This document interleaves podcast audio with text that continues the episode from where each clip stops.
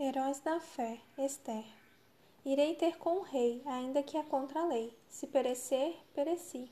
Esther 4,16. Você já se lamentou pelas suas origens? Você já desejou que sua infância tivesse sido diferente? Já se sentiu em desvantagem? Certamente, Esther podia sentir tudo isso. Ela ficou órfã ainda pequena, tendo sido criada pelo seu primo Mordecai. Esther nunca conheceu seus pais. Ela era uma judia em uma terra estranha, criada em um ambiente hostil como parte de uma minoria desprezada.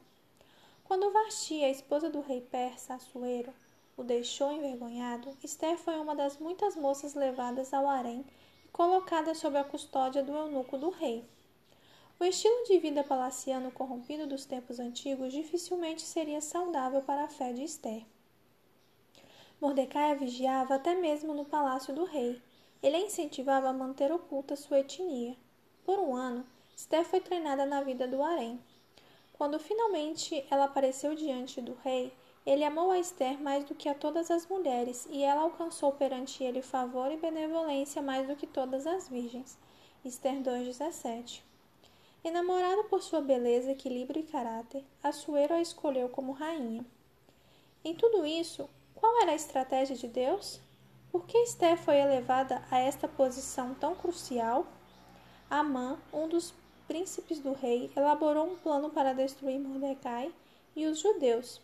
Todos os judeus deviam ser mortos.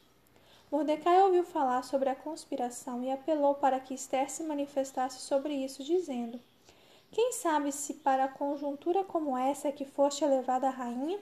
Esther 4,14 ela enfrentou o desafio e Deus respondeu. Graças à sua atitude corajosa, o povo de Deus foi poupado. No divino drama do destino, Deus colocou você no mundo para um momento como este. Não escolhemos viver no começo do século XXI. Isto é obra de Deus.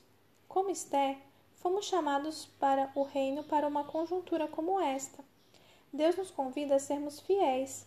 Não importa nossas origens, ele quer que sejamos leais a Ele. Esther fez uma poderosa diferença no seu mundo. Nós também podemos fazer diferença.